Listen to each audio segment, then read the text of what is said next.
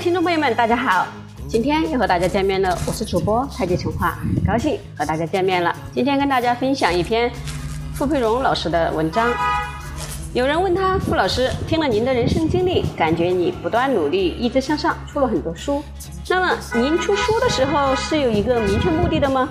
想让更多的人受益，还是想让自己名垂千古？还是有没有目的的喜欢享受这个过程呢？好，接下来分享的就是傅先生对他的回答。我们笑着说不用怕，不用怕，不用怕。我们谈到孔子的时候，讲他有天命。我们在解释这一点时，需要引用很多《论语》的章节以及同时代的经典去连贯解读。关于这个问题，我们可以从一个最大的格局入手。我先打个比方，一个领袖就好像一辆游览车的司机，他要带全车的人去一个幸福的地方。什么是幸福的地方呢？犹太人这么描述：那是一个流出牛奶和蜜的地方，蜜是蜂蜜的蜜。这话多美啊！这地方会流出牛奶，流出蜜，意味着可以在那边享清福了。一个领袖就要带所有的人去这样的地方享福。假设因为某种状况，开车到一半，司机不能继续开车了，那请问，在车上谁有这个责任和使命呢？继续开车，让大家继续前行，载着大家去幸福的地方呢？是那个会开车的人呀。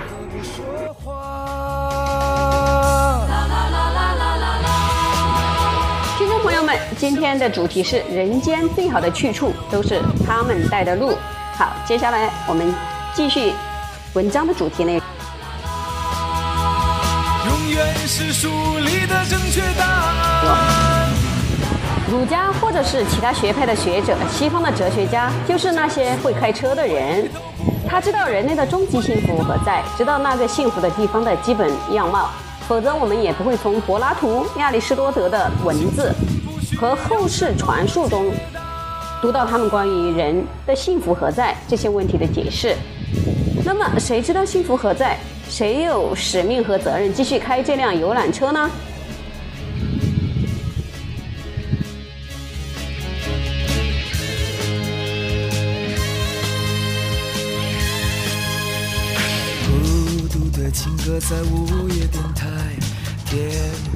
领袖或者是领导，但问题在于哲学家们没有实质上的权利。所以别人不让他开，他怎么办？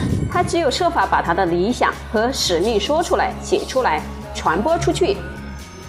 大车不让我开，我开自己的小车总行了吧？或者说我走路，因为我知道方向，知道目的地，我可以继续前行，不能停，继续走。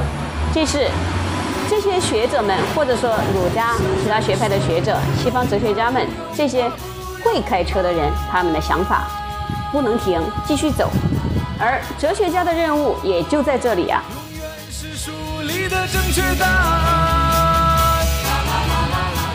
回到问题的本身，我虽然讲了很多课，写了很多书，我也不知道谁会听到我的课或者看到我的书，就知道这如果这个人正好是一个帝王、一个领袖、一个管理者的话，那我太幸运了，他就可以开着游览车走上正路，让整个社会或者组织或者他的企业。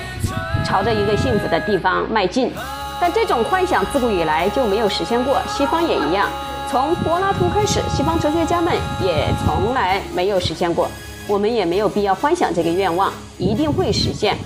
关于出书和讲课，我可能和别人略有不同。别人出书，作者和出版社有他的判断和考量，比如会会会不会赔本呢？销量多少等商业上的诸多考虑。我不会考虑那么多，只有考虑有人找我出书，我尽力而为，能够有多少人看，就有多少人看。折断翅膀还能跑，逃出黑暗的城堡。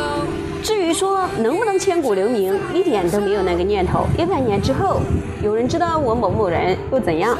我也不知道在哪里了，我有什么好得意的呢？并且越有名的人越容易受到人的批判，有多少人青睐你，就有人就有多少人骂你。世上很多作家或者是研究学学问的人写书，都有类似的情况，或者说这是一种读书人的使命感。如果是别人觉得我写的东西可以参考，代表我的东西对他们来说确实是有某种价值，对他的生命来说有某种改善的可能，那我何乐而不为呢？我就尽力做，做多少算多少。我在耍酷，因为我的刻苦会让你佩服好，亲爱的听众朋友们，刚才的内容是傅桂荣先生对有人问他啊，你写书？出书，或者是授课，嗯，有目的吗？